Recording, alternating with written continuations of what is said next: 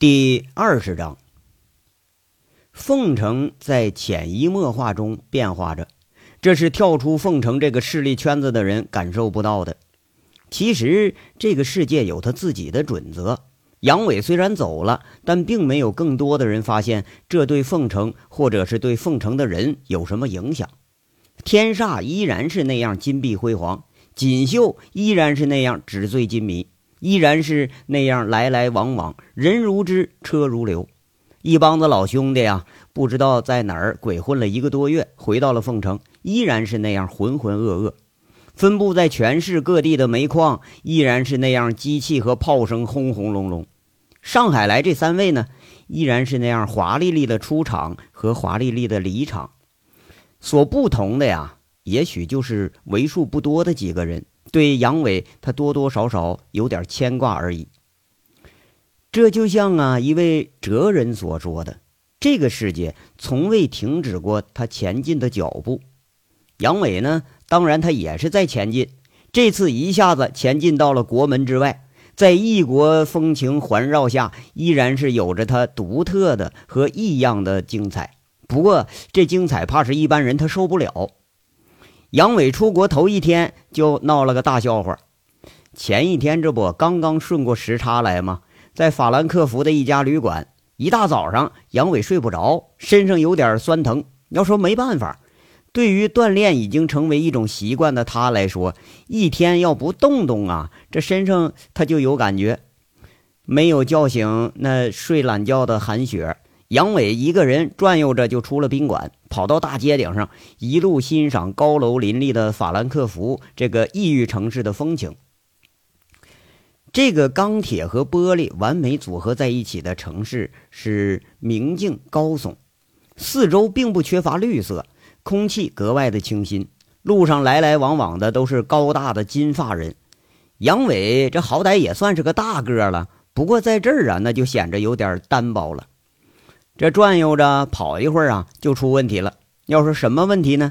跑倒是跑出来了，但是他现在他跑不回去了。就以他这本事，在山地里头肯定是跑不丢。不过偏偏在这个现代化的大都市，又是个异域的大都市，他还真就当了一回路盲。杨伟他倒也不笨啊，就在街上转悠着，专门捡这个黄皮肤黑头发的人来搭腔。一路问下来，还真碰上一个中国人，而且她是个女人。知道大方向的杨伟这么一描述，海外的见了中国人，那那就是老乡啊。操着不太流利的普通话的女人，一问之下才知道那是个香港人。这女老乡啊，还是很客气、很热情的，把杨伟给送回了旅馆。这个旅馆的名啊，你要让主播念，他妈有点费劲。但是翻译过来，他这个中文名啊叫“青年之家”。这不认识杨字马的杨伟，却是知道那提前带了个有旅馆标志的门牌钥匙，要不啊，这货还真就得走丢了。旅馆里边闹闹哄哄，准备出发的旅行团，却发现少了个人啊！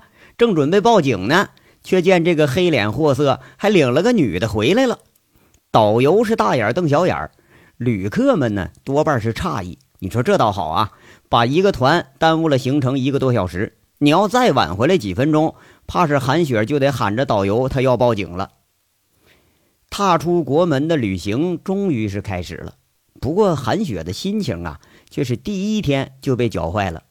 一路上也没和这杨伟说话，杨伟讪讪笑着跟在他背后，那也是不以为然。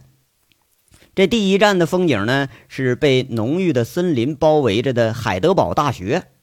这个名扬天下的大学却是没有任何意念中的校园景象，为数众多的是古旧的房屋，一座两层的白色建筑物，那白墙上并不醒目的写着两行印刷体的文字，很不起眼儿。这却是海森堡大学的这么一个标志啊！这里完全保留了古老欧洲这几百年的城市风貌，窄窄的街道铺着多种花样的面包石。两边错落的拥挤着文艺复兴时期的楼房，古铜色的高浮雕，这雕刻着一尊正襟危坐的人像，宽袍大袖，手里头拿着个长矛，浓郁的人文气息。这城市就是大学，大学就是城市，一群看懂看不懂的游客随着导游的步子缓缓在移动着。有的人吧，看不懂风景，他是不懂在这装懂。杨伟这看不懂风景时候啊，他装都不会装，偏偏呢，他还得跟着这一群人，呃，就是不懂装懂的人，他在这憋着，他很难受。看看韩雪吧，正在那儿饶有兴致的听着呢。杨伟转过身之后。哎，跟背后那个长得气宇轩昂的老林就并排走上了，俩人是在飞机上就搭上腔了。这老林呢，他叫林国庆，三十六七岁。据老林自我介绍啊，他是北京一家基金公司的经理，祖上那是满清的贝勒爷。杨伟虽然不相信这年代还有那皇室的人呢，不过老林的举手投足之间，这派头子确实是不小，哎，像个官僚阶级的人物。特别是啊，随行的那还是一位二十出头的女人，一直在那答铃答铃的叫，那肯定不是老婆啊！这架势等于是对老林的身份有了几分肯定了。那能养得起这么年轻的一位，不是官爷，那好歹也得是个小款爷吧？老林和杨伟啊，之所以能唠到一块儿去，是因为俩人有一个共同点。要说是什么共同点呢？他们都当过兵。说起部队的事来，还真就挺有共同语言。一来二去啊，还就交了这么个半路的朋友。杨伟心有疑惑，就在这问：“，老林，这什么他妈海德堡大学，怎么连咱们中国的野鸡大学都不如呢？你瞅这房子都破成啥样了啊？跟咱们中国破四旧那时候都一样。那政府就不能花钱给他修修啊？”呃，杨伟啊，这古迹知道不？越旧它越值钱，越旧越有看头。这个老林的语气呢，是很有说教的味道。我呸！哎，咱们故宫年代不比这长啊？那那叫什么派头啊？他们这老外不差远了？杨伟明显很有民族自豪感，在这说着。啊，要说你这话呀，他也有道理。这不没见过新鲜吗？咱们就瞎看看呗。老林明显也不太喜欢这个风景，这人文的东西啊，他真就不太好领会。你说他妈的啊，这老外真会骗钱哈，整一堆破房子，哎，一看比参观故宫还贵呢。哎，你你你看，你看那远处那是个什么玩意儿？就跟咱们乡下那个破庙一样一样的。这他妈的是不是跟咱中国那些假景点学的，在这糊弄人呢呀？杨伟一边说，指着远处山顶一座废弃的城堡。入眼呐，那是红砖铸成的，残破不堪呐！啊这么说呀，你说的还是挺有道理。林国庆在这笑着，不知道是说的正话，他还是反话。中世纪的城堡在杨伟嘴里成了破庙了。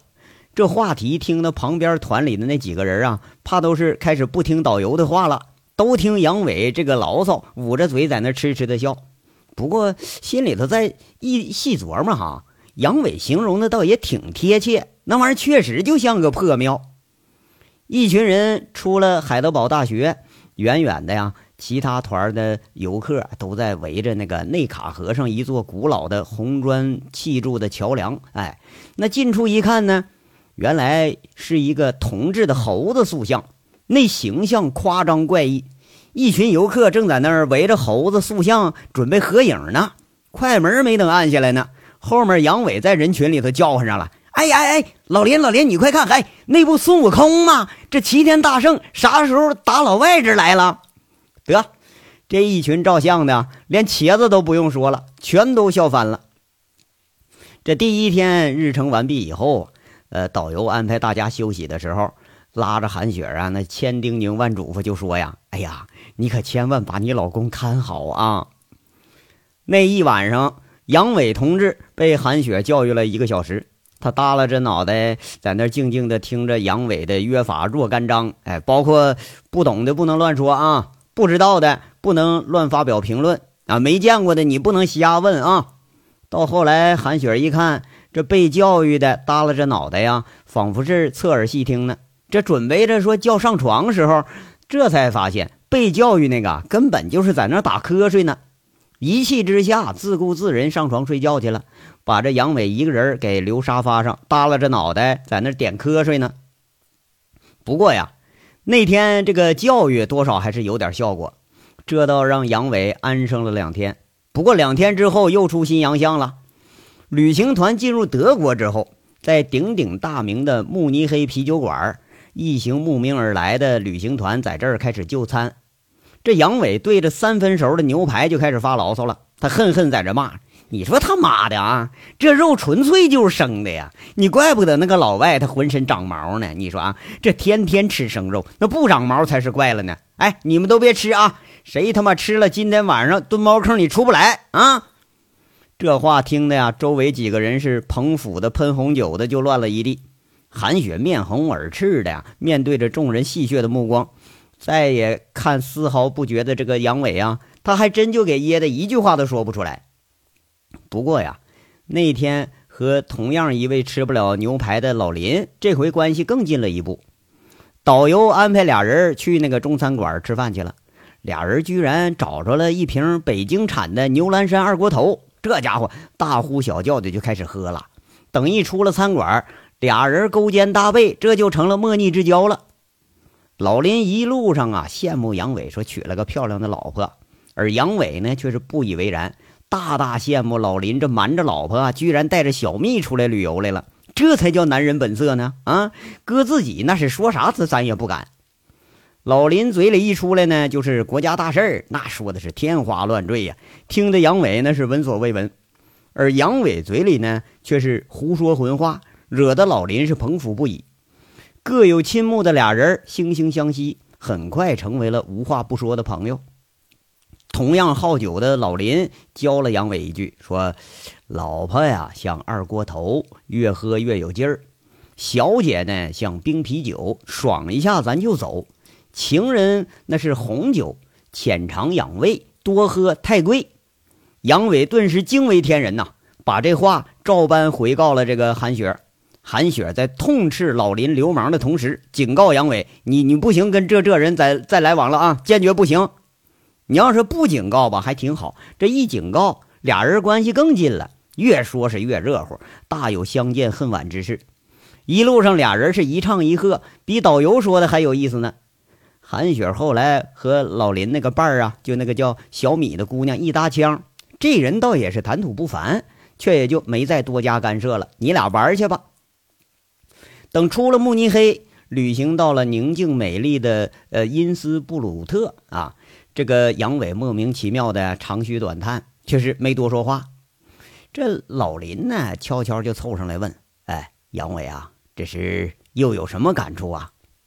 杨伟一看韩雪没注意呀，悄悄拽住老林就说：“哎，老林，你看啊。”这儿的女人看着真凶啊啊！那大骡子身材，母猪腰，那么大个屁股还往上翘，哎，那奶子像挂了个面袋子似的往下掉，哎，就这身板子，要搁我们老家啊，你娶回家聘礼都得五百斤麦子，你就这五百斤，还得说十年前的价。老林听的是哈哈大笑，拍着杨伟肩膀就说了：“哎呀，你算是说到点子上了，这就是德国女人，而且是出了名的日耳曼大母牛。”杨伟一听愣了，哟哟哟！哎，这可真叫牛逼了啊！怪不得那奶出来的孩子个个长像公牛呢。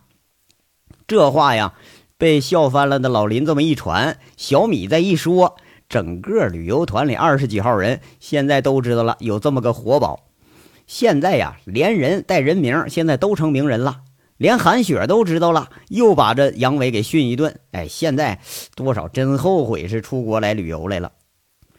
这说说笑笑啊，有了杨伟在，一路上不但是韩雪不寂寞，一个团都不寂寞了。现在呀，连导游都会饶有兴致地问杨伟对这异域风情的独特看法，而杨伟是不开口则已，一开口必然四座皆惊。一开口呢，那韩雪铁定是要面红耳赤了。旅行团到了瑞士啊，这是有韩雪向往的蜜月之都，那个留森湖是清澈碧蓝。一望无际，湖面上有点点的游船，片片的白帆，白天鹅成群结队嬉戏游弋。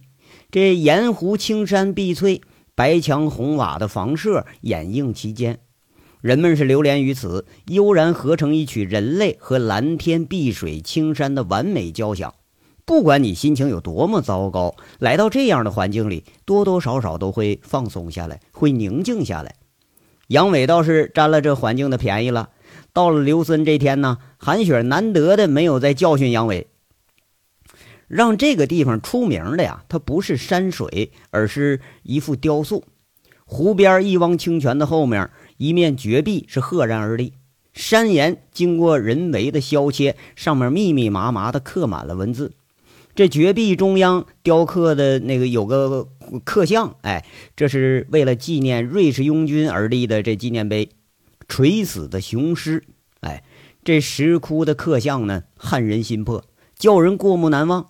一头硕大的雄狮横卧在石窟里头，头枕在一面刻有十字标志的盾牌上，垫在腮下的右前肢紧握着一支标枪，左前肢无力地垂在了石窟外边，一支折断的标枪深深插入左肋，两只失神却深邃的眼睛半睁半闭着，充满了绝望和悲哀。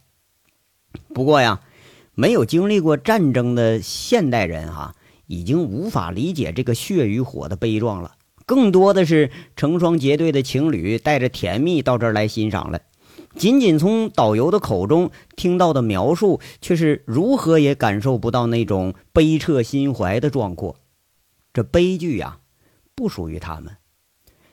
离湖面不远有一座呃旅馆，那名吧你也别让佛爷给你念，太费劲，写的大写字儿啊。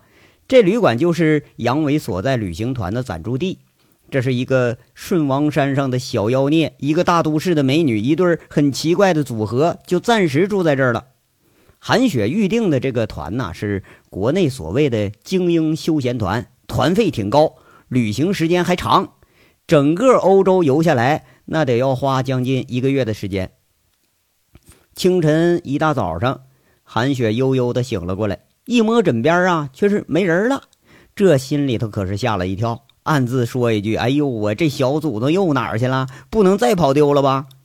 韩雪一惊之下，忙整整散乱的睡衣，起身一推开阳台，哎，那小祖宗正在阳台上坐着呢，没丢。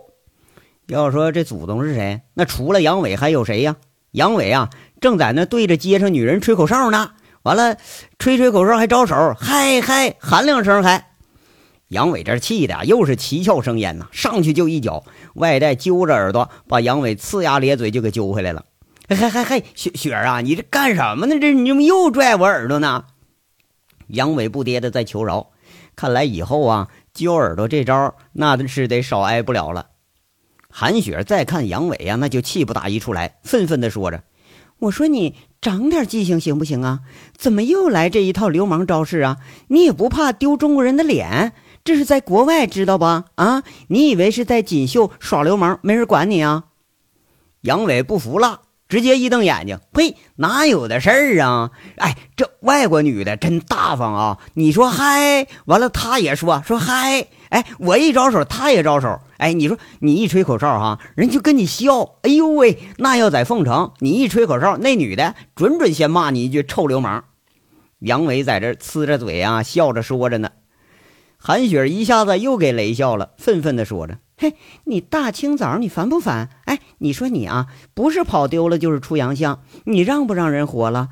跟你一天呢，我都是提心到吊胆的。”梁伟赶忙说好话：“呀呀呀，你看你又不是不知道我，我这不是起早起惯了吗？我睡不着啊，睡不着，睡不着，去被窝里待着去，少在外面给我丢人现眼啊！”韩雪一甩手。杨伟悻悻的又钻进被窝去了。这刚眯了有个半分钟，哎，闲不下来的杨伟又一咕噜钻进了韩雪的被窝，手脚冰凉啊，惹得韩雪是一阵惊叫。闹了有半天，这杨伟又是很奇怪的说着啊，哎，你说雪儿啊，我就发现这老外哈都没有咱们中国人聪明。哎，你就听他们骂人，你就能听出来啊，骂人就能听出来。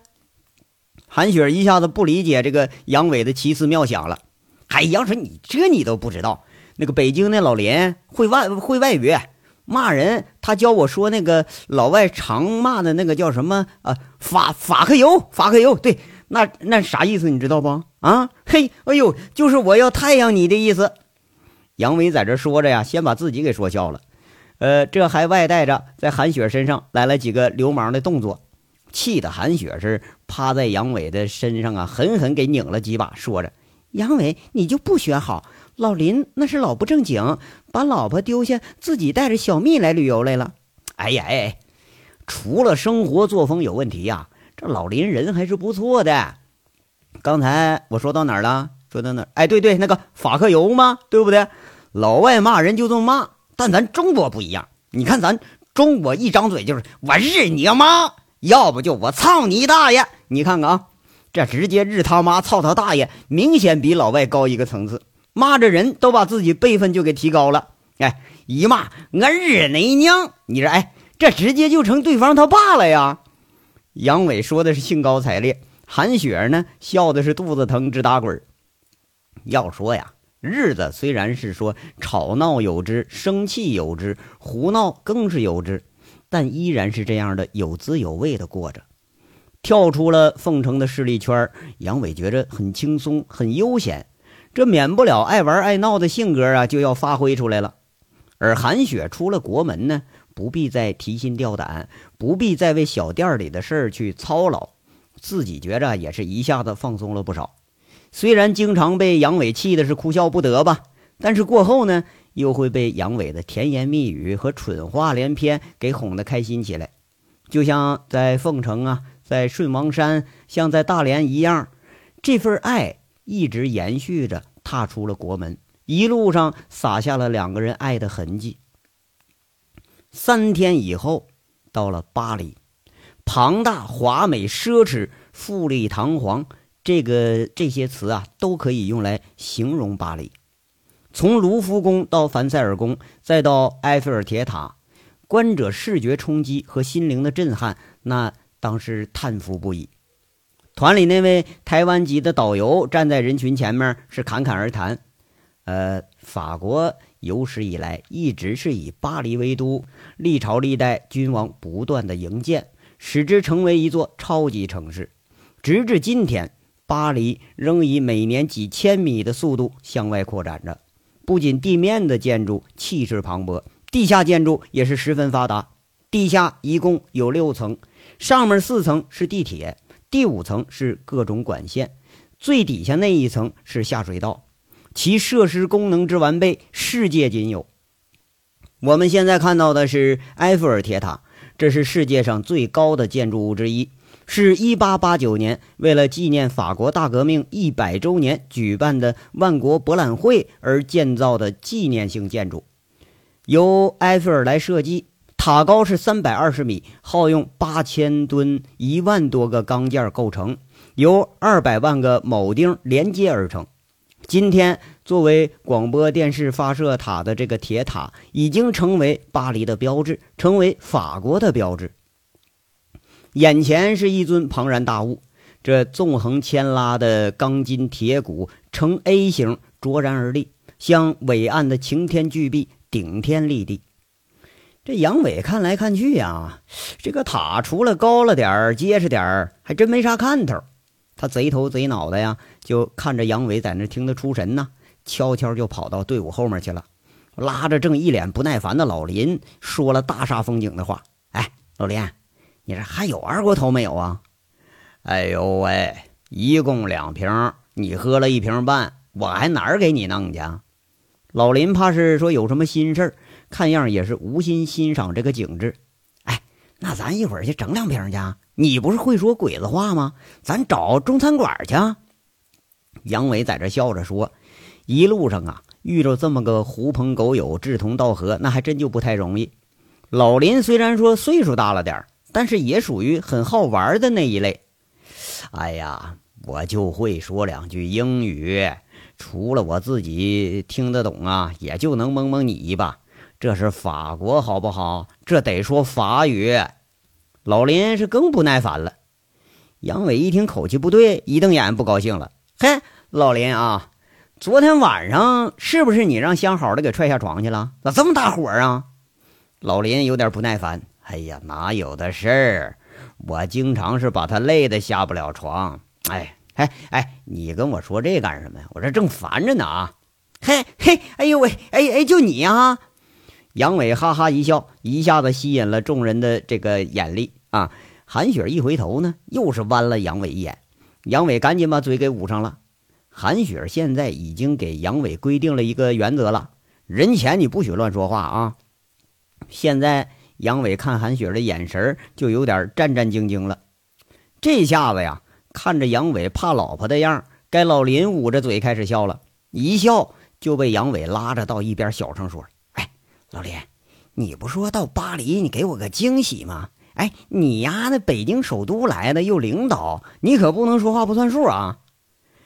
哎呀，我这不正发愁这事儿呢吗？老林在那愁着脸说着：“小米呀，让他陪着去做个美容，完了还想逛个什么香舍利什么街，晚上啊拉倒了，去不了了。哟，这咋回事啊？哎，这和你相好的有啥关系啊？”人这小米呀，据说是老林的秘书，不过俩人住一块儿，那你这都不用说就知道是什么关系啊！来来来啊，我跟你说啊，老林神神秘秘拉着杨伟悄悄说：“这巴黎最牛逼的是什么？知道不？”这本来一想啊，杨伟肯定是不知道，不过老林有点失望了。这杨伟傻傻的摇摇头，说了：“我看着都挺牛逼。”塔高个儿高，鼻梁子也高，房子也高。那老娘们一个个比他妈男的长得都高。哎，那说话他娘的一句也听不懂啊，跟咱国家不太一样啊。老林拉着杨伟正色就说了：“哎呦，谁让你说这个了？你是真不知道，你还是装傻呢？你废话，你在装傻呢。”杨伟挺不乐意了。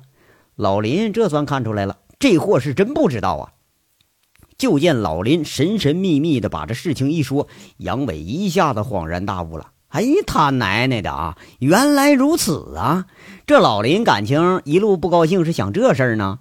这不，你看这是哥们老本行啊，有啥稀罕的呀？不过呢，老林几句话下来，听得杨伟是大眼出神，口水长流，那还真就是稀罕了。要说老林说的是什么事儿呢？咱们下章接着说。